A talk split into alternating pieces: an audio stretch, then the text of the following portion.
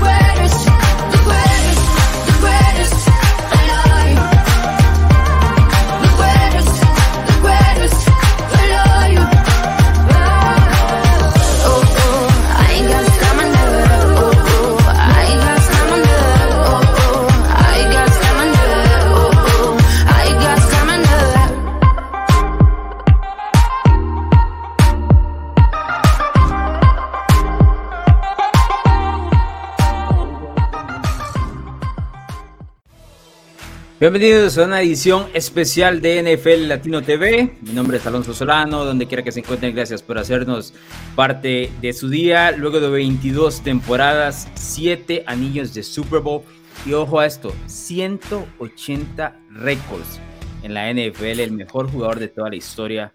El quarterback Tom Brady se ha retirado de los Tampa Bay Buccaneers de la liga, se ha despedido de todos detalle importante, no tanto así de los aficionados de los New England Patriots, pero bueno, vamos a conversar de todo lo que dejó esta semana, que ha sido de altos y bajos. Yo, Milano, que lo tengo acá para hablar del tema, tengo que confesarle que me siento triste. Eh, mi jugador favorito se ha ido de la liga, lo vi de principio a fin, no fue mi jugador favorito en el principio de su carrera, pero llegó un momento donde no pude detenerme a los elogios que había que lanzarle por encima con todo lo que lograba dentro de, de, la mejor liga del mundo. Y curiosamente, en Bruno Milano, su paso por Tampa Bay termina de ratificar su grandeza e, y, lo, pone en un pedestal prácticamente inalcanzable. De eso es lo que vamos a hablar. Además, el tema de los carruseles de, eh, de entrenadores en jefe en la segunda parte del programa. ¿Qué pasa, Bruno? Eh, no, Alonso, comparto, comparto el sentimiento de tristeza. Eh, pero hay que decirlo, el último invicto de los deportes se fue, ¿verdad? ¿A qué me refiero? Ese, ese dicho de que el padre tiempo está invicto, ya no cuenta. No cuenta. Tom Brady quitó ese invicto. Esos son 181 récords. Tuviste que haberlo dicho así. Porque Tom Brady quitó ese invicto. Me faltó es el único. Sí, es la única persona que, que ha hecho que el tiempo se vea lento cuando, cuando literalmente estamos viendo a sus contemporáneos caer ante ese mismo partido, ¿verdad? Con el tiempo. Lo vimos con Drew Brees, con Berger, con Philip Rivers, con Peyton Manning. Y Brady seguía y seguía y seguía. Y después, eh, bueno, tenemos, tenemos minutos para hablar. ¿Cómo sacas vos cuál es el mayor logro de Brady? de tantos logros que tuvo, ¿verdad? Porque unos me van a decir, bueno, el 2007 de los Pats es la mejor ofensiva que jamás existió. Otros me van a decir, bueno, es que el Super Bowl con Tampa Bay después de irse de New England. Bueno, es que banquear a Drew Bledsoe, eh, estar en esa guerra para que te digan que sos titular en el Super Bowl, ganarlo, el three-peat. O sea, hay tanto de dónde elegir con un tipo que fue tan absurdamente exitoso que, que uno, uno se queda sin palabras, ¿verdad? Entonces, eh, sí te voy a decir, estoy triste porque se haya ido Brady, estoy sumamente enojado por cómo se dio el tema de la noticia. De acuerdo. Porque, porque para cuando él ya lo anunció, ya uno lo tenía en el corazón, digamos, ya el, luto ya había empezado. Nos robó la nostalgia. Adam Schefter nos robó la nostalgia. Exacto, yo eh, estoy, estoy sumamente decepcionado con, con, con el tema de Adam Schefter porque además no fue que él tiró la noticia de fuente, porque la fuente dijo como, hey, nosotros no hemos dicho nada. O sea, se la sacó quién sabe a dónde, como lo hizo con Rodgers, simplemente esta vez tuvo razón, ¿verdad? Lamentablemente, porque si hubiera yo querido que Adam Schefter se equivocara en algún momento de su vida, era con esta noticia. Sí, yo, a mí lo que pasa es que lo que sucedió el martes ya con la declaración del, del jugador y todo, em, fue como anticlimático hasta cierto punto por lo que había sucedido el sábado. Ya el sábado la mayoría de gente lo estaba felicitando por el retiro y él no había anunciado su retiro oficial su padre había dicho, no, o sea, en este momento no, no hemos decidido nada y demás. Yo lo que creo es que sí existía la noticia, yo lo había comentado en unos pensamientos luego de la derrota contra los Rams, que esta vez se sentía algo distinto, que, que no, no se sentía ese fuego que usualmente ves de regresar y volverlo a hacer una vez más, que creo que fue precisamente eso lo que se le apagó, el hecho de demostrar algo, ya no tenía nada más que demostrar, ¿no? Porque la última parte de su carrera era demostrar que podía ser igual de exitoso sin Bill Belichick. Esa es la última parte, con un equipo nuevo, con una franquicia completamente perdedora en los últimos 15 años, con un roster nuevo. El punto era demostrar que podía hacerlo sin, sin, el, sin el coach, porque si te pones a ver, eso fue mucho de la discusión, ¿no? O sea, ¿quién es el que tiene más mérito sobre los 20 años exitosos en New England? ¿Era el entrenador en jefe Belichick o el mariscal de campo? Vos me has escuchado a mí decir que siempre, yo siempre pongo un porcentaje más alto para los tipos que están en el campo, pero ese debate existía. En el momento en que él gana en Tampa, eh, o cuando se va a Tampa, es precisamente para demostrar, no, no exactamente eso, pero que puede ser exitoso sin el coche en su oreja, ¿no? Que en este caso sería Belichick. Sí, incluso volcando el, el discurso, porque el discurso era, bueno, más Belichick, lo recuerdo muy bien en el en, después del Super Bowl que le ganan a los Rams, ¿verdad? El 13 y 3, eh, Super Bowl eh, de menos puntos y Le ganó dos, habría que decir el 53 en este caso. Bueno, ajá, sí, sí, sí, exacto. el primero no. Eh, este, último, el del 2018. ¿Por qué? Porque era un equipo que corría mucho el balón. Brady no tenía que hacer nada extraordinario para los estándares de Brady, ¿verdad? Era, era realmente un, un playbook muy sencillo, pases cortos, correr el balón más que, más que nunca, una gran línea ofensiva. Entonces, ahí recuerdo muy bien el que decían, bueno, por supuesto, o sea, ahorita Brady ya gana porque Belichick lo tiene totalmente protegido con un gran juego terrestre. El momento que se va a un equipo, y es que yo no puedo, yo, o sea, de verdad no puedo enfatizar esto lo suficiente. Alonso, si fue un equipo en año de pandemia, con 44 años, sin tener química, sin OTAs, sin campamentos de entrenamiento, sin pretemporada, con el, con el ligamento absolutamente deshecho, con 44 años, con un fósil como, como, entrenador con un coordinador ofensivo completamente incompetente que gastaba todos los primeros downs, con una línea ofensiva que se fue haciendo conforme la temporada iba jugando, al igual que él se iba encontrando conforme la temporada iba jugando trayendo un tipo del retiro, trayendo al otro tipo más polémico de toda la NFL, pero que él sabía que lo necesitaba y ganar en casa por primera vez en la historia. No, lo, no hay una película, no hay un guionista en Hollywood que pueda hacer una película mejor que esa. O sea, no hay, no hay, no existe. Paremos todo. Lo que Tom Brady hizo en estos últimos dos años, esos dos años son de Salón de la Fama, digamos. Sí, esos dos años. Entonces, es lo que mucha gente decía en, en, cuanto a la división de su, de su carrera, ¿no? Que tiene tres carreras de Salón de la Fama si lo quieres tomar cada siete años, ¿verdad? Porque estuvo 22 años en la NFL, lo tomas cada siete años y las siete años divididos primera etapa de siete años, segunda de siete y los últimos siete son de, de, Salón de la Fama. De hecho, escuché a varios tratando de, promover la, la, situación de que el Salón de la Fama hiciera una excepción por Tom Brady y lo dejara entrar de manera inmediata, como se hizo en el hockey con Wayne Gretzky, que era tan reconocido como el mejor jugador de hockey de la historia, que la NHL abrió las puertas y dijo, sí, ok, usted pasa al Salón de la Fama, pero caminando. Y es precisamente por eso, ¿no? Por toda la cantidad de récords, por todo lo que ha hecho a través de los años, eh, por lo que hizo en Tampa. Y bien mencionabas ese tema de los Rams, que, que me parece que fue entre, dentro de la discusión de Belichick contra Brady, porque así lo hacemos, digamos, en la prensa y así lo hacen los aficionados. Es una conversación que podríamos decir de bar, ¿no? De, de unas cervezas y, y, converso con mis amigos y tengo una posición contra el otro, que no significa para los protagonistas absolutamente nada, ¿no? Porque para ellos entienden que, que, entre los dos se necesitaban y que no existe un Tom Brady sin Bill Belichick y no existen seis anillos en New England sin un Tom Brady. Entonces van de la mano, pero el tema, digamos, la narrativa, lo que no explica en ese Super Bowl 53, por ejemplo, es que mucha gente dice, ah, mira, vea lo que hizo la defensa del, de New England y solo tuvo que poner 13 puntos, ¿no?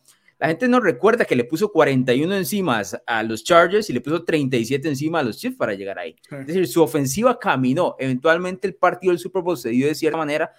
Y esto es una de las, ¿qué podríamos decir? Una de las ventajas, no, es que ventajas no es la palabra. Es uno de los detalles que marca la carrera de Tom Brady, que siempre toma lo que le da el partido, ¿no? Que no trata de forzar estadísticas, que las estadísticas eventualmente se dan, pues el tipo gana, pero no es eso. Si el partido necesita que Tom Brady lance 100 yardas y haya tres touchdowns por tierra, fácil. Si el partido necesita que el tipo lance 300, 400 yardas y tres touchdowns por aire, lo hace. Entonces, él se ajusta precisamente a lo que le pide el juego y ese, ese camaleón que ha sido o fue durante su época en New England, porque mucha gente no recuerda, pero él empezó sus primeros años con Charlie Weiss como coordinador ofensivo. New England efectuaba un juego más por tierra y por pases en, ciertos, sí, en ciertas situaciones específicas. No era una grandísima ofensiva, pero una ofensiva potente. De hecho, podríamos decir que los New England Patriots del 2004, le, que le pega a Filadelfia, es el mejor equipo de todos esos que tuvo Brady por lo imponente que fuese esa escuadra en, en, ese año. Pero luego pasa con Josh McDaniels, que ahora es el entrenador en jefe de los Raiders. En el 2007 abren la ofensiva, el spread offense, que lo traen de coles y Brady revienta. Por supuesto, tiene a Randy Moss, tiene a Wes Welker. Bueno, Wes Welker ahora es Wes Welker, en ese momento no era nadie. Venía de Miami y demás, abren, revienta. Y luego pasamos a la ofensiva de dos Tyrens con Bill O'Brien, cuando tenía Aaron Hernández y Rob Gronkowski, se ajusta otra vez, pone una gran cantidad de puntos enorme en ese periodo donde le hace la o tenemos la ausencia de Super Bowls, que la locura de esto es que pasó una década sin ganar un Super Bowl y ganó siete. ¿Me, ¿Me, entendés? O sea, una década sin ganar y aún así ganó siete. Y luego viene la siguiente ofensiva, que es la reconstrucción de McDaniels con estos pequeños minions blanquitos, cortitos, con Julian Edelman, con Daniel Mendola, este, que cambian absolutamente todo y es la última parte prácticamente de su etapa con New England. Y luego en esa etapa yo recuerdo mucha gente decir, ah, no, es que este solo sabe pasar de cinco yardas. Solo sí. pasecitos de seis yardas y eso. No, eso era lo que la ofensiva era en ese momento, lo que se ajustaba precisamente. Y luego pasa Tampa y todo el mundo dice, bueno, ¿cuál será el mix entre lo que quiere Bruce Arians, que usualmente son pases largos, ¿no? Y lo que, lo que hace Tom Brady usualmente, que son pases cortos. Brady dijo, no, si yo me he ajustado toda mi vida, voy a Tampa y me ajusto más. Y fue el, mariscal de campo que más pases largos estuvo en el 2020, gana el anillo, tiene una presentación fenomenal en toda, en toda la temporada, más de 40 touchdowns en 16 encuentros en ese momento. Si no me equivoco, fueron 43 tomando los que hizo por tierra. Y lideró una ofensiva y un equipo que cambió una completa identidad. Yo vuelvo a repetir esto en el sentido que quiero, quiero ser muy claro que no existe un Tom Brady sin Bill Belichick. Eso lo tengo clarísimo. Porque Tom Brady fue suficientemente inteligente para absorber todo el conocimiento que Belichick tenía cuando se reunían. Pero no hay una dinastía de los New England Patriots sin Tom Brady. No hay, yo no, yo no considero, y obviamente estoy especulando, pero no considero que hay otro mariscal de campo que hubiese aguantado tanto tiempo el orden que había en esa franquicia y, y no había otro mariscal de campo que hubiese sido soldado más imponente que Tom Brady para extender el éxito que tuvieron eh, tantísimo tiempo. Obviamente el tipo ah, luego de dos décadas se agotó y se cambió, de, se cambió de escuadra. Hoy leí unos comentarios que me dejaban en la, en la página ahí en arroba donde Alonso. Me decía, no, pero si este tipo se fue a Tampa Bay a retirarse a la playita y todo lo demás, y de paso se llevó un Super Bowl, ¿no? Se fue de vacaciones y de paso... un souvenir.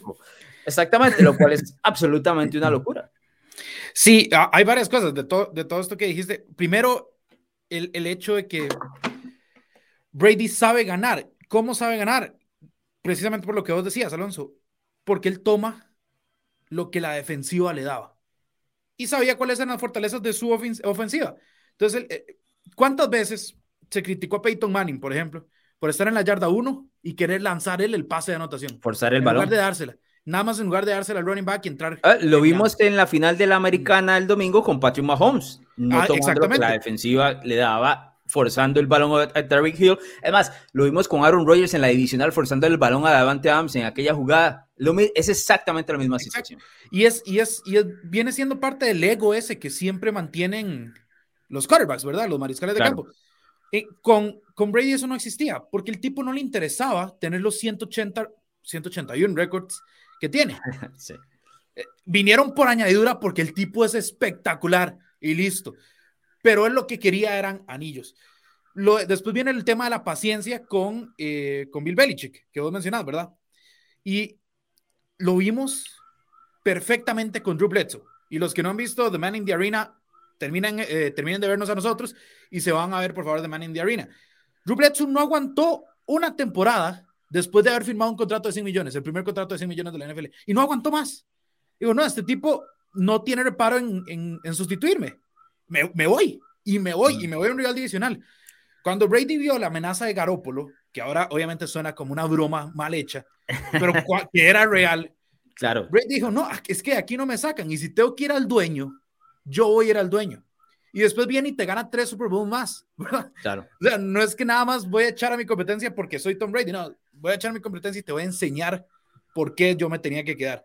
Entonces, te, termina siendo un, un, ejemplo no solo de, competidor, ¿verdad? De, de atleta, de, de, mariscal de campo, sino un ejemplo de, de cómo se puede sacrificar uno y seguir teniendo éxito, ¿verdad? Un éxito totalmente inimaginable. Sí, hay, una, hay un dato que vi, eh, mencionaba lo siguiente, dice, bueno, hemos visto durante los primeros años o los 15 años de carrera de Peyton Manning que el, la rivalidad más grande de la liga era Peyton Manning contra Tom Brady, ¿no? Es una rivalidad, es el rival directo de la carrera de Tom Brady, es Peyton Manning. Y Manning tiene siete años desde que se retiró. Siete. O sea, ¿entendés la diferencia brutal que hay en el hecho de decir, son contemporáneos, entraron una diferencia eh, de un par de años y luego el otro le sacó siete de ventaja en cuanto a el hecho de seguir jugando. Y lo curioso de todo esto también, Bruno, que mencionabas al inicio, es que mm, él dijo eh, por mucho tiempo en declaraciones, bueno, me voy cuando yo apeste. Nunca apestó. Se Ni fue liderando la liga en yardas, o sea, en touchdowns, en pases. Touchdowns, increíble. No, no. Tiene una temporada que vamos a devolvernos en retrospectiva, es decir, ¿cómo ese tipo no ganó el MVP? Pues no lo va a ganar. Ya no lo ganó. Pero ¿cómo así? ¿Cómo no ganó el MVP? En el sentido de que usualmente es un, es un premio para mariscal de campo y nadie tiene, nadie tiene los números de Tom Brady ahorita. Nadie. Sí, y, y teniendo en cuenta que Chris Godwin se le fue, Antonio Brown se le fue, Gronkowski se perdió parte de la temporada con aquella lesión de costillas. Claro. Eh, no tuvo a Scotty Miller también por buena parte de la temporada. Cornet. Los, los running backs fueron un desastre. La línea ofensiva terminó siendo un desastre. Tuvo que cargar con una secundaria que estuvo entre algodones hasta que terminó la temporada para ellos. Entonces, uno, uno es muy fácil ver a una estrella de esas decir, bueno, no tuve las condiciones idóneas. Veamos a Aaron Rodgers, ¿verdad? No tuve las condiciones idóneas, no se dio, listo, no pasa nada. Brady iba a 27-3 abajo y dijo, no tengo las condiciones idóneas y entonces igual voy a remontar. Yo sí creo que esa entonces, salida es, contra es, los Rams, una... ese partido contra los Rams es, es como que el tipo, porque por supuesto por muchos años ha tenido mucha gente que lo odia, ¿no? Yo sí creo que ese partido contra los Rams es como la salida perfecta porque le arrebata el respeto a quien no se lo quiere dar. Dice, sí, ah, va, vas a decir que me voy a ir de tal manera y me van a paliciar aquí en, en un juego divisional en casa. No, no, no, no, vamos a meter a este equipo de vuelta al, encuentro. Y si te pones si te pones dudoso, te robó el partido. Porque claramente los Rams eran mejor, mejor equipo, exacto. Pero los vuelve a meter porque esa es una de las situaciones mitológicas, bíblicas, estilo superhéroe que ha tenido durante toda su carrera. En ningún momento con Tom Brady te sentías afuera siendo aficionado a New England, en este caso siendo aficionado a los Buccaneers en los últimos dos años. Lo más curioso de eso, de no sentirse afuera, es que dices, no, pero porque usualmente lo hacemos, ¿cómo te explico, Bruno? Lo hacemos a nivel película, ¿no? Lo hacemos a nivel Disney. Dice, no, es que tengo mi mariscal de campo y mi mariscal de campo me da una oportunidad todo el tiempo. Pero seamos honestos, ¿cuántos de estos mariscales de campo realmente te dan una oportunidad de un regreso de manera imponente? No son, la realidad, muchas, pero el tipo a pesar de la presión y de la expectativa, esa es la palabra, de la expectativa del aficionado de que va a regresar, de los dos bandos, ¿no? Del aficionado que tiene la esperanza estando abajo y del aficionado del otro que le tiene un terror. Con 27 puntos encima, 24 puntos encima. O sea. Pero no, no solo sucedió en ese partido, sucedió en un, montón de partidos. Yo publicaba en, en, la página de Facebook por lo menos nueve de estos partidos. Yo estuve en un par de ellos. Estuve en el 24 a 0 contra Denver. Estábamos menos 15 grados bajo cero en, ese partido. Este, a medio tiempo el partido estaba acabado para cualquier franquicia.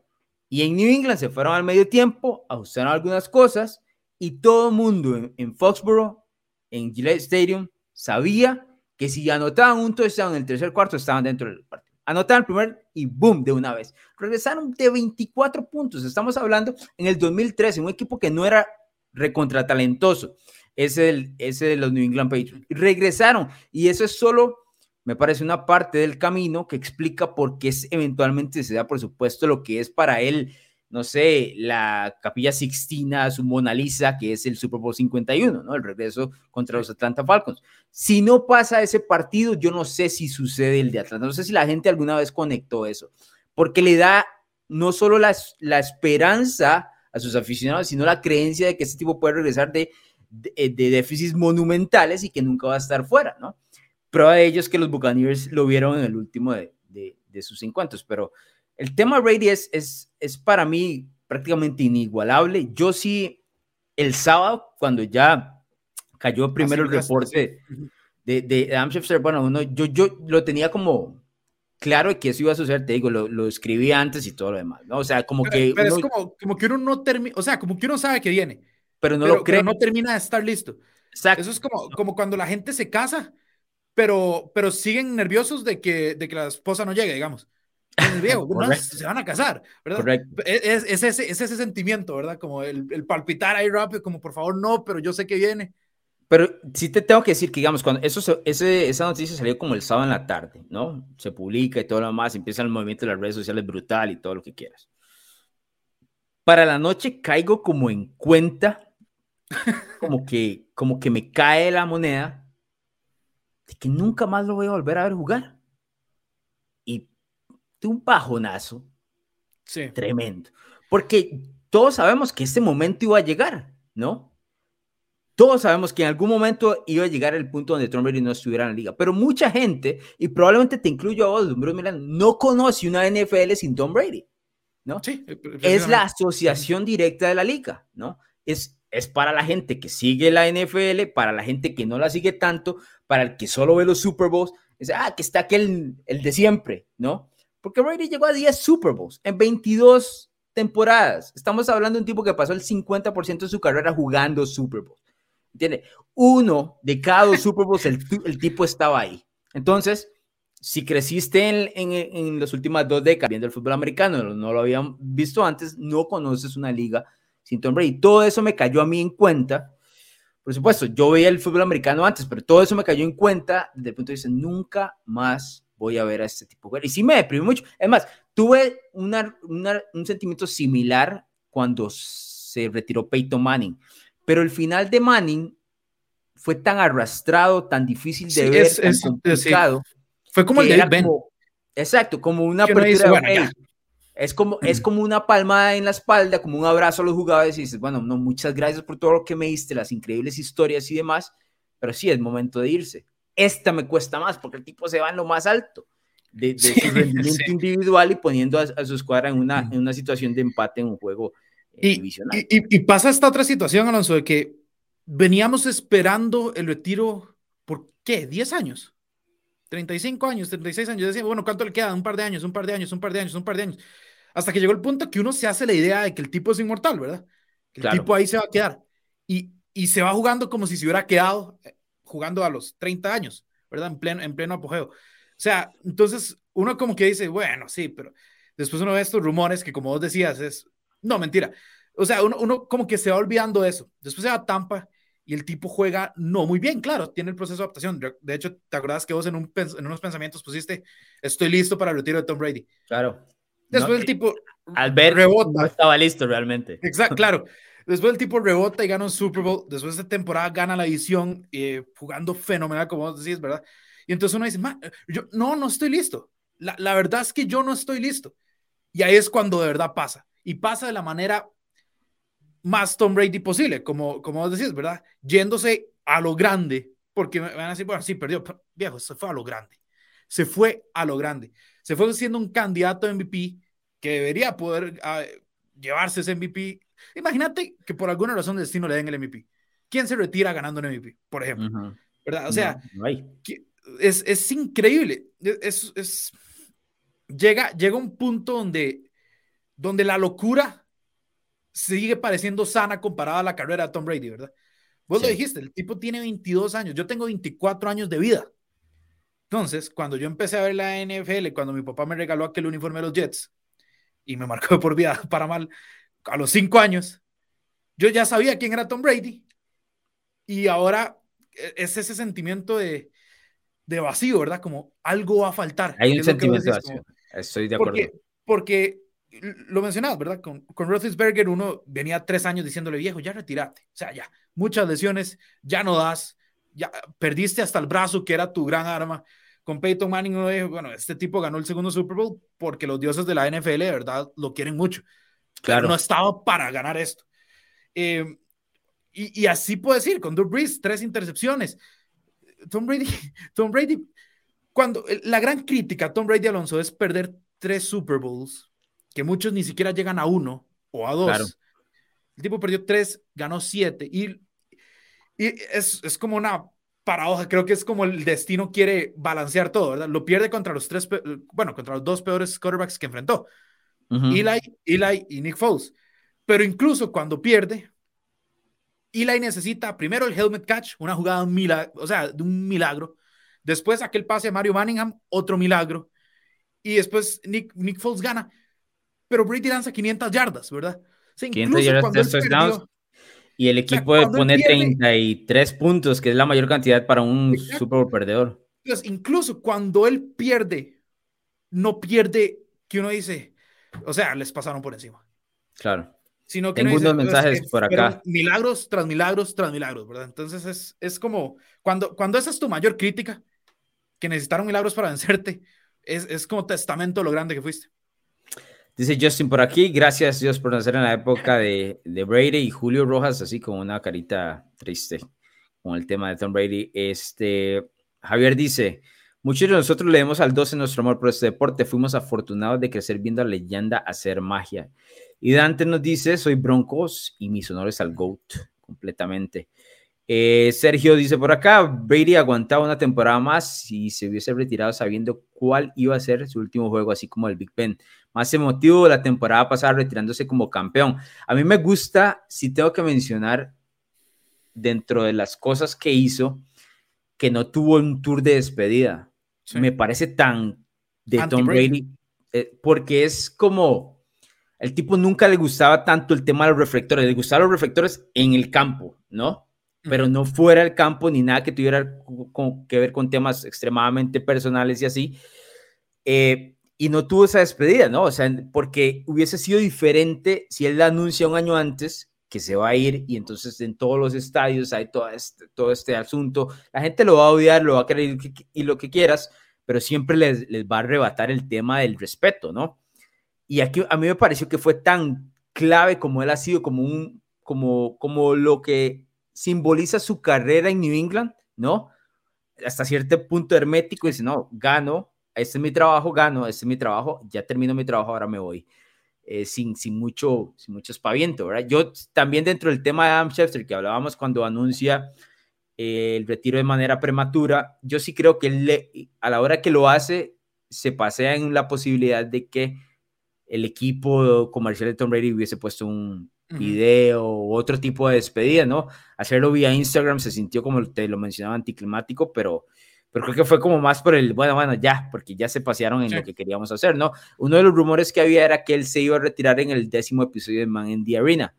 Eh, y que estaba... Hubiera sido genial, la verdad, hubiera sido... De hecho, es un rumor, ¿verdad? Claramente no lo tengo claro ni, ni puedo asegurarlo, pero el rumor dice que cuando ellos envían el video hacia ESPN, es ahí donde se dan cuenta, le pasan el santo a, a Schefter y luego entre Schefter y la confirmación de Jeff Darlington, que es el otro reportero, eh, terminan por sacar eh, la noticia. Pablo dice por acá, Amado Odiado, debemos aceptar que Tom Brady es y será el más grande, de acuerdo. Eh, dice John que hablemos de Brian Flores, ya vamos a tocar ese, ese tema más adelante.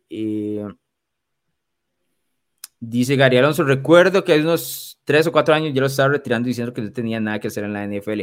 ¿Recuerdas mal? Fue en el 2020 y no fue hace tres años ni hace cuatro años, y no fue porque no tenía nada que hacer en la NFL, sino porque yo lo escribí bien, no sentía que tenía el dominio suficiente en la ofensiva como para ser el jugador imponente que nos había demostrado durante 20 años.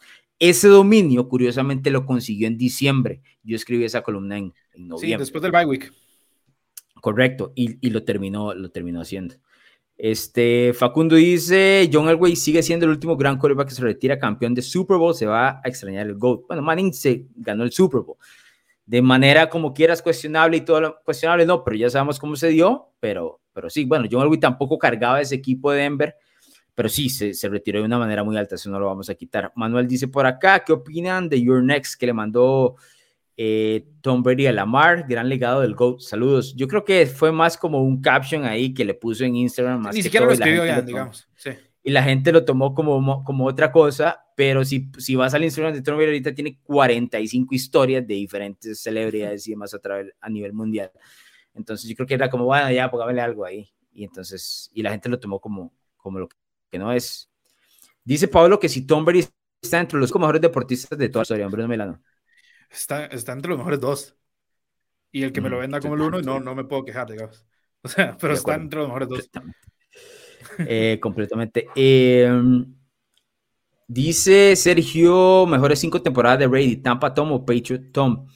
Eh, yo creo que la del 2000, bueno, esta que tuvo, es que qué difícil. La del 2007, Porque esta, esta última.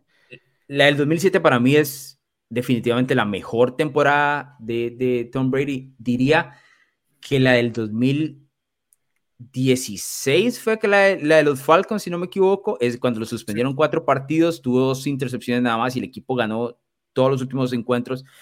Eh, creo que él solo perdió un partido en todo el año, sabiendo de que la otra derrota, si no me equivoco, fue de Jimmy o de Brissett, no lo tengo muy claro, en los cuatro partidos que estuvieron, eh, que él no estuvo en, esa temporada. Esa fue una tremenda. Esta de Tampa que ya mencionaste, que puede ser la actual, a pesar de la, de la derrota contra los Rams.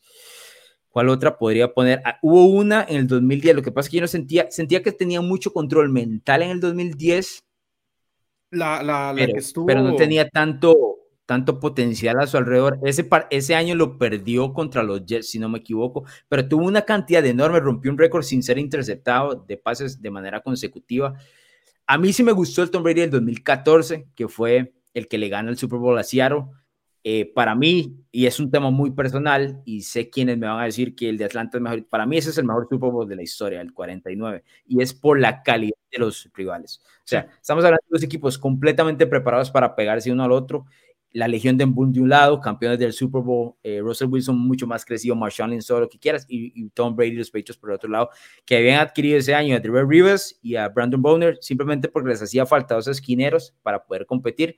Hicieron el movimiento, llegaron hasta donde tenían que llegar y ganaron el Super Bowl. Brady le lanza cuatro hay en ese demasiados, sí, hay, hay demasiados. Estamos hablando de un tipo que jugó 22 años y quitando la temporada que se lesiona, que creo que solo jugó un partido, solo tuvo... No jugó un partido, jugó cuatro minutos. Bueno, jugó sí, eh, bueno, exactamente, exacto. De ahí solo tuvo una temporada donde no ganó mínimo 10 partidos. Y quedó 9-7, ¿verdad? No fue un Rocket por, por, debajo, por debajo de 500. O sea, ganó en doble dígito. Entonces pueden elegir y elegir y elegir de donde quieran. O sea, cuando el tipo se retiró con un récord de 243, 73. Ni siquiera llegó a 100 derrotas. En estaba 22 viendo, años. Estaba viendo una, eh, una de las estadísticas que mencionan, bueno, dentro de todos los récords que tienen, por supuesto, los Super Bowls y todo. Y entonces hablaban, eh, o me puse a ver el tema de que si contamos, por ejemplo, porque siempre les contamos a los mariscales de campo los triunfos, ahora van a salir mariscal de campo en, en playoff con más triunfos. Por ejemplo, Mahomes tiene ahora un triunfo más en, en el tema de los eh, de todo este récord de, de, de postemporada cuando enfrentó a los Steelers, por ejemplo, que los hubiera vencido en cualquier momento del año, pero porque ahora juega en wildcard. Tom Brady tuvo 13 años donde no jugó el wildcard y avanzó. O sea, imagínate si le contamos esas como victorias, porque se le cuentan muchos triunfos de playoff a Joe Flaco, a Mark Sánchez, que fueron de, de, de wildcard, ¿no? Eh, imagínate si le contás eso, logra 48 triunfos o avances, por ejemplo, de, eh, a, la ronda divisional o más adelante, ¿no? Lo cual es una, algo completamente absurdo. Es, yo sí creo que ese dato va a ser muy difícil de que alguien, de que alguien lo llegue, porque es un tema de ser exitoso y de longevidad, ¿verdad? Y especialmente como se da la liga es, es, complicado. Dice Obed por acá, Brady es el más grande deportista en la historia. Que no vea Jordan sus comentarios porque lo tomará personal hacer el retiro y hace campeón a los Bulls de nuevo y sale en la nueva temporada de las ese, ese, es otro maniático, ¿verdad? Yo siempre he dicho, ellos son los dos, ellos son los dos mejores deportistas de la historia y quiero verlos jugar póker y que ahí decían quién, quién es el más grande. Eh, hay un video de ellos en Bahamas jugando básquet, no sé si lo, has visto, en unas vacaciones. Sí, bueno, pero ahí Jordan tiene claro. Ah, obviamente, obviamente, lo, bueno sería, lo bueno sería ver a Tom Brady dándole pases a Michael Jordan porque es un tipo que atrapa, ¿no? Entonces, sería como ideal. No entre ellos, no competir, pero sí sería como... Mientras no haya skinhead, porque, porque eh, eh, yo siempre, es como cuando escuchamos ahí que LeBron James sería un gran tight end. Sí, hasta que le van a las rodillas, ¿verdad? Y que no lo revienten, ¿verdad? Sí, Exactamente. Dante dice por acá, chicos, en verdad que su calidad y su amor por el fútbol se agradece, es un placer. No, gracias por estar acá con nosotros y que nos pueden seguir, por supuesto, a través de Narrativa X en Spotify y Apple Podcast. Eh, este tema que toca Sergio, quiero, quiero hablar, dice Sandy por aquí, ganar el Super Bowl con los Bucks fue lo que no dejó ninguna duda para nadie quién es el GOAT. Para mí, don Bruno Milano, para mí ese tema o ese esa discusión a, nivel personal se acabó en el partido contra Atlanta, ¿no? Es demasiado imponente ese regreso como para hacer otra cosa, ¿no? Por eso vuelvo al, al, mismo, a la misma palabra, es un regreso mitológico, ¿no? De antaño, de, de, película de Disney, de libro, de lo que quieras. Es de ficción ese regreso contra los Falcons. Pero si le pone un punto a la I a todo esto, es ese pase a Tampa. Porque cuando yo recuerdo, por ejemplo, ahora estaba hablando con Adolfo, que es aficionado a, a, Tom Brady toda la vida. Y él me, yo tengo tan claro cuando recibí el mensaje de Adolfo que decía, ¿para qué se va a ir a Tampa? Se quiere ganar a Tampa. ese equipo tan nada, ¿qué va a ir a ganar a Tampa? Y si te pones a ver en retrospectiva, era mucho del sentimiento, ¿no? Yo recuerdo muchos comentarios en redes sociales, ah, sí, aquí viene el 7 y 9, 7 y 9, ¿no? Siendo el, los Buccaneers van a terminar así. Ahora vas a ver quién es, vamos a realmente desenmascararlo porque sin ver que él no es nada, todo este tipo de cosas, ¿no? Sin saber que, que un sistema, que una cultura, que una mentalidad tan imponente ganadora iba a llevárselo hacia Tampa Bay, iba a plagar a todos de este mismo sistema, de esta misma mentalidad y todo lo demás, de, de todo lo que ha sido él como ganador, e iba a llevar a esta franquicia a un punto donde yo honestamente tuve dudas de que en algún momento le iba a llegar. Yo tengo que decir, yo no pensé que le iba a ganar el Super Bowl en Tampa, no porque no tuviera la calidad ni mucho menos. Bueno, pero no, por ejemplo, uno de los detalles es, pasó lo siguiente, cuando se anuncia que Tom Brady va para los Buccaneers, lo que hacen las apuestas es subir el tema de, de las líneas, ¿no? Y absolutamente todo el mundo fue a apostar a los Buccaneers para ganar el Super Bowl. ¿Qué es lo que pasa eso regularmente? el jugador no cumple o el equipo no cumple ante las expectativas. Es muy difícil. ¿Y qué sucedió en el primer año? Ganó el Super No tiene absolutamente ningún sentido. Y vuelvo a repetir, yo creo que es como el... Por eso es que siento que él ya no tenía nada más que demostrar, que hace, hace años no lo tiene, pero a nivel personal, él dice, no, pero mira, te gané con, con ese fósil de Bruce Arians, te lo gané. Me fui al, al, solcito, me fui de vacaciones y me llevé un séptimo anillo. Y yo pensé que el quinto era el último. Y ganó dos más. Es más, se lo pongo así a Bruno Milano. Un día esto se estaba viendo el anuncio que nosotros tenemos colgado en Twitter, que es el anuncio de los 100 años de la NFL. Y dentro del anuncio estaba, estaba, me gusta mucho el anuncio, lo, lo veo de vez en cuando, salen varios tipos que no van a estar dentro de los mejores de la NFL, por ejemplo, Juju o Baker, no, que nada que ver, no está Aaron Rodgers, por ejemplo, no está Brett Favre, algunos detalles que, que, que fui como notando al, al verlo otra vez, pero uno de los detalles que noté es que en, el, en la toma donde sale Tom Brady, que Baker le dice, ve ahí afuera, viejo, es decir, ve a jugar, ¿no? Con todo el desastre que está sucediendo, Tom Brady se quita los anillos y se los pone en la mesa Baker. Hay cinco anillos ahí. Es decir, en ese anuncio hacen falta dos todavía que no ha ganado. Es una, es una locura. Y se ve como una barbaridad que él esté recogiendo así como si fueran frijolitos y los pone encima. Y, hace falta dos todavía de los anillos de, Super Bowl. No tiene ni, ningún tipo de sentido la carrera de, de, Brady. Es, es que es un tipo que iba contra todo y contra todo sin temor alguno. Iba contra su esposa. O sea, Giselle literal le dijo, no tenés nada más que probar. Y al minuto, el tipo se subió a la tarima y dijo que iba a volver el próximo año. Sí, sí. No, va, estamos de vuelta. a cualquier, otra persona, ahí mismo, divorcio. Divorcio. Con Tom Brady, no pasa eso. Estamos hablando de un tipo que fue al Super Bowl y estaba vestido con Peyton Manning, con Joe Montana y con otras leyendas. Y dijo, yo vuelvo aquí, pero no me pongo una jacket, digamos. Y lo hizo, literal. Volvió, exacto, y volvió y no se puso la jacket, alzó Lombardi. Entonces, es, hay tantas, es que puedes sacar. No, vea, te, cuento otra. en el 50 estábamos en el, estábamos en Levi Stadium y están presentando los mejores jugadores, los mejores mariscales de campo, toda esta ceremonia que hacen, todo lo demás. Entonces presentan a todos y los aplauden y Joe Montana y aquí. Eso es en el 50, el que fue el San el de Denver y Carolina, ¿no? Estamos ahí en el estadio, entonces Tom Brady va para su lugar natal en San Francisco. Obviamente el estadio está rodeado de gente de los Broncos, ¿no? Entonces, ah, Tom Brady, entonces todo el mundo está esperando que aplaudan y viene esa abuchada brutal sobre Brady, ¿no? Entonces el tipo ya medio sonríe, no sé qué, andaba Julian Edelman por ahí. Entonces Brady sale del campo, así completamente molesto por lo que acaba de suceder, y dice a Julian Edelman, no, o sea, este lo ganamos el otro año vamos a, vamos a cerrar bocas de lo que viene. No solo gana, gana el 51, que es el siguiente, gana el 53, eh, vuelve, estuvo en el 52 y gana el 55. Es decir, no puedes, no puedes darle ese, tipo de... Exacto. Es, es, es, una locura. Dentro de las cosas también, al inicio de, su carrera, que sí es, que yo, yo sí creo que es mucho de admirar del tema, es que, don Bruno, si te pones a pensar, por cómo se desarrolló todo, por la... Yo sé que mucha gente habla del tema y siempre se dice de una manera de muy cliché de, ok, lo seleccionaron 199 del draft y todo lo demás, ¿no? Pero su carrera en general no tiene sentido, ¿no? No, no tiene, es que no tiene sentido. Más allá de los éxitos, sino solo el hecho de, escalar. Alonso. De tal manera, ¿no? De lo que era lo que terminó siendo. Porque, por ejemplo, un tipo como Russell Wilson, nadie esperaba que fuera lo que es. Y, el tipo de dos Super Bowls, ganó uno. Pero, ojo la diferencia. Obviamente, Russell Wilson no fue 199, estuvo bastante antes, pero, pero ojo la diferencia. Y no solo con Russell Wilson, sino con la mayoría de quarterbacks que han existido, no en esta época, siempre. Tom Brady llegó a la cima y yo estoy seguro que él, después de ganar ese, ese primer Super Bowl, que para variar eran un underdog contra, con el Sean Turf de, de, los Rams y demás, el que, el que ahora mencionabas, el tipo dice, ok, está de cima y su cabeza está en el mismo lado que la cabeza de Breeze, probablemente. Quiero volver a sentir este confeti. Aquí está la diferencia entre Brady y el resto. Brady nunca hizo que su equipo hipotecara el futuro con un contrato. Claro. Para mantenerse arriba.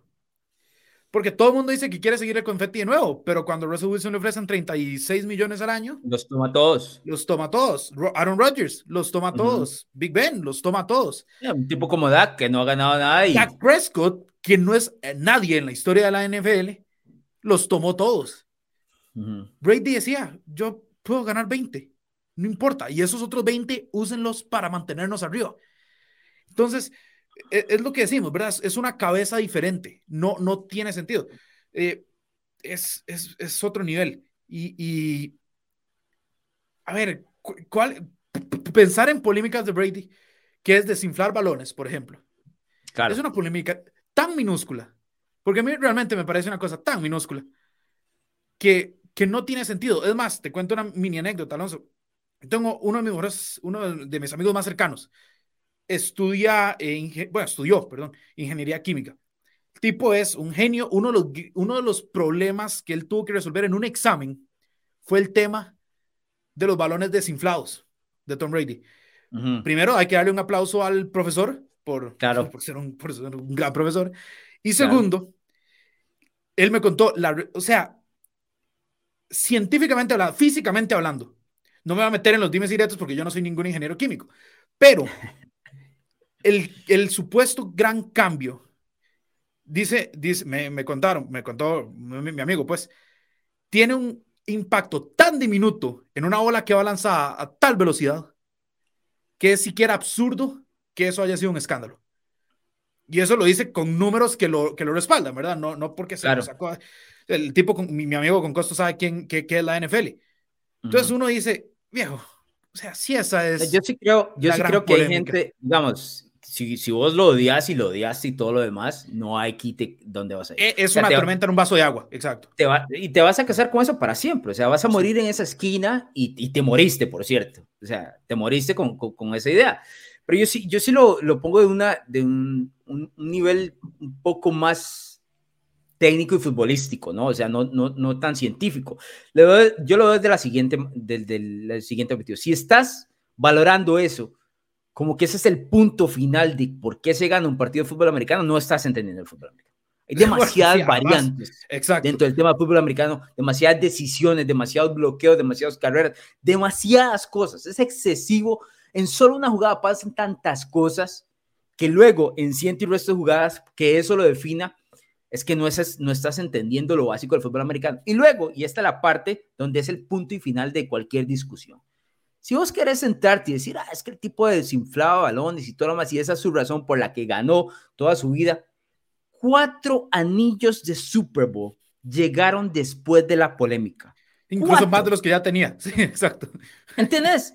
Cuatro anillos. El 49, porque el de Flake llega en la final de la americana. Yo estuve en ese Super Bowl 49 y todo lo que se hablaba era de eso. Y en el 49 gana el Super Bowl con todo el tema de que protegemos los balones y todo el asunto gana el 51, gana el 53 y gana el 55. Es decir, más de los que tenía, la misma cantidad que Montana, tres veces más y, Aaron Rodgers, y acá de, dos veces más que Peyton Manning, lo que quieras, ¿me entiendes? O sea, si exclusivamente te estás basando en eso, todo tu argumento se cae en lo que sucedió en la última parte de la carrera de Tom Brady, que fue cuando lo hiciste enojar, viejo. Lo hiciste enojar. ¿Para qué lo de haces los 37, De los 37 años a los 44 años, ganó la misma cantidad de anillos que yo Montana, quien fue por mucho tiempo quien más anillos tenía.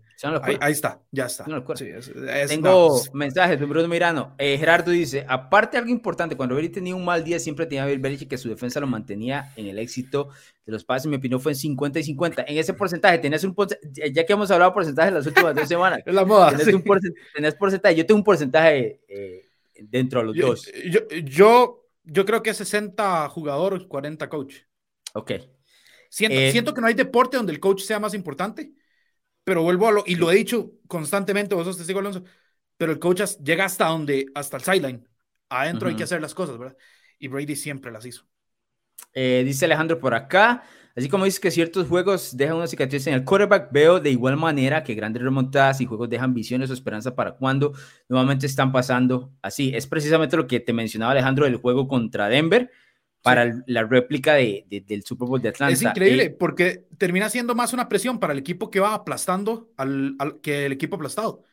De acuerdo. Porque sentía que eh, viene. Sí. Rayleigh dice por aquí, eh, quiero hacerles mis sinceras felicitaciones, muchachos. Qué programa tan interactivo con sus seguidores, es genial. Su acento costarricense es bastante genial. Muchas gracias, eh, Rayleigh. Justin dice, me pasó a mí, crecí en la NFL de Brady, saber que ya no está es tan extraño. Eh, ese es Justin, perdón. Y Rayleigh nos dice por acá, me vi unos videos suyos por el 2016 en adelante, Alonso es sumamente acertado.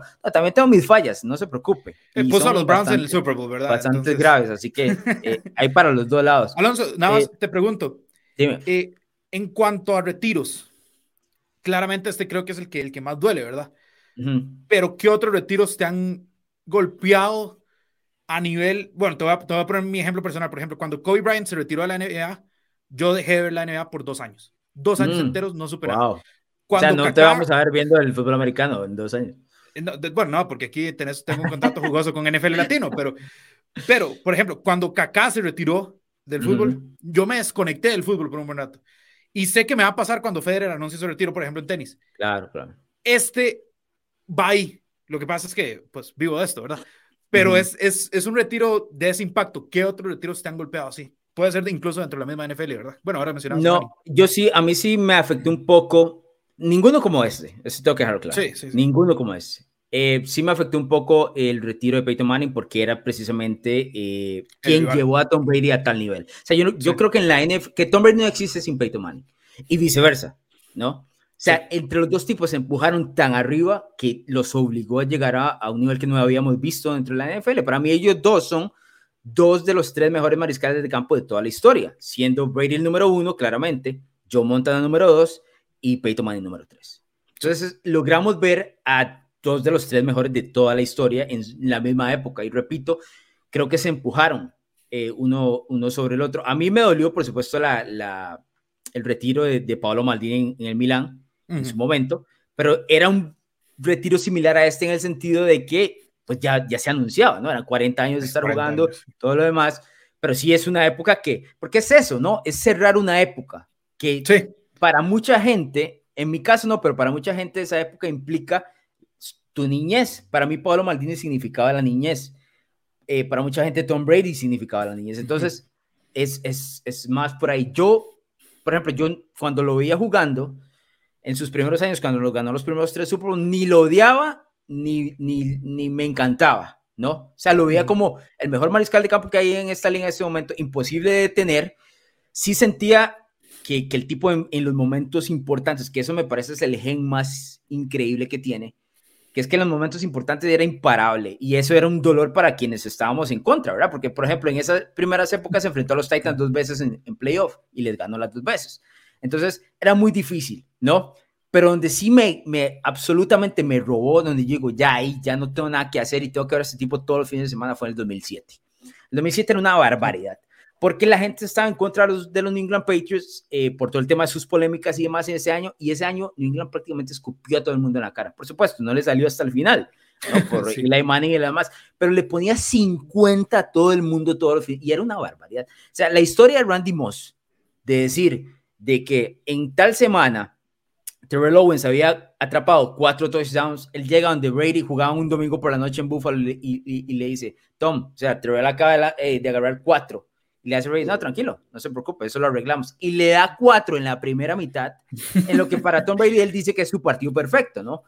Él está a un nivel recontra superior. Me encantó en ese año, o sea, recuerdo como si fuera ayer el partido contra Dallas, donde los dos equipos llegaron 7 y 0 y entonces se hablaba de este, que este iba a ser el Super Bowl y todo lo demás, y New England llega a Dallas y lo revienta, ¿no? Y luego, dos semanas después, tiene que viajar a Indianápolis y se habla, ese es el partido de temporada regular que más yo recuerde que se hablaba dentro de la NFL, porque era lo que llamaban un Super Bowl en noviembre, eh, así era como se veía, y era Manning 9 y 0, Tom Brady 9 y 0. Ese partido se juega en Indianápolis y lo gana el equipo de New England por 10 puntos eh, por, no, 24-21, 24-20 por ahí. Lo que sí recuerdo es que estaban 10 puntos abajo en el último cuarto y regresan con touchdown de Kevin Falk y touchdown de Wes Welker. O sea, una máquina de hacer touchdowns. Por supuesto, nunca habíamos visto un mariscal de campo en ese momento que lanzara 50 touchdowns, ¿no? Entonces, y Randy Moss tuvo 23, o sea, era un equipo fantástico. Esa vez, a partir de ese momento dije, voy. Como ya sea, dicho, sí. dicho, sea paso, lo drafté en el siguiente draft de Fantasy en el 2008 y duró cuatro minutos, ¿verdad? no. O sea, ¿vos sos el culpable? No creo, de, no de me que, de, que Tom Brady el, culpable, el culpable es uno que le hizo mucho daño a los Patriots durante muchos años, que fue Bernard Pollard, este jugador de los Chiefs que en su momento lesionó a Brady y que unos años después lo lesionaría, eh, lesiona, quebraría de hecho a Gronkowski eh, antes del Super Bowl, segundo Super Bowl contra los Giants. Bernard Pollard es el fantasma de las lesiones de England. Tengo más mensajes. Don Bruno Mirando, Fernando dice por aquí, desde Uruguay, un abrazo, Tom, una leyenda, qué generación de cuerva, completamente de acuerdo. Fabián dice, Lo pueden amar, odiar o adorar. Lo indudable es que se acaba una época, quizá uno de los tres mejores deportistas de la historia eh, del mundo. Bruno dice que uno y dos, ¿verdad? Este, pues, o sea, él o Jordan. Así es. Jesús dice por acá, aunque estén malos los Giants, puedo presumir que mi equipo le ganó dos Super Bowls a Brady. Este, no sé si vieron en, no sé si viste cómo lo anunció. como cuatro ya, ¿verdad? El New York Daily, el New York Daily dice, eh, se retiró el cuerva que perdió dos anillos contra los Giants. Así lo puso en las. en vez de decir se retira Tom no, se retira el cuerva que perdió dos anillos. Está bueno, porque sigue siendo la chascarita que tiene la rivalidad directa, ¿verdad? Claro. Eh, dice por acá Santiago, es increíble ver cómo eh, Tom Brady es el coach indiscutible del deporte. En otros hay más rivalidad, como Messi y Cristiano Ronaldo, Hamilton y Schumacher, pero acá en la NFL se odia a tope, hizo mucho daño. Curiosamente, eh, es precisamente lo que te hablaba de los últimos años del Super Bowl en Atlanta y de la llegada contra Tampa, que es ahí donde está el punto eh, y la, exclamación. Eh, decía Facundo que gracias 40 minutos de programa nadie mencionó el tema de descifrar los vanos. Bueno, Bruno ya lo trajo, pero creo que lo, lo tendimos como debía ser, ¿verdad? sí, Este, eh, Jonathan dice, ya Bruno está de regreso. Yo no sé, Bruno, dígale usted a la gente por supuesto, uno siempre vuelve a la, casa y, por supuesto, eh, don Alonso Solano tuvo que, tuvo que soltar billete.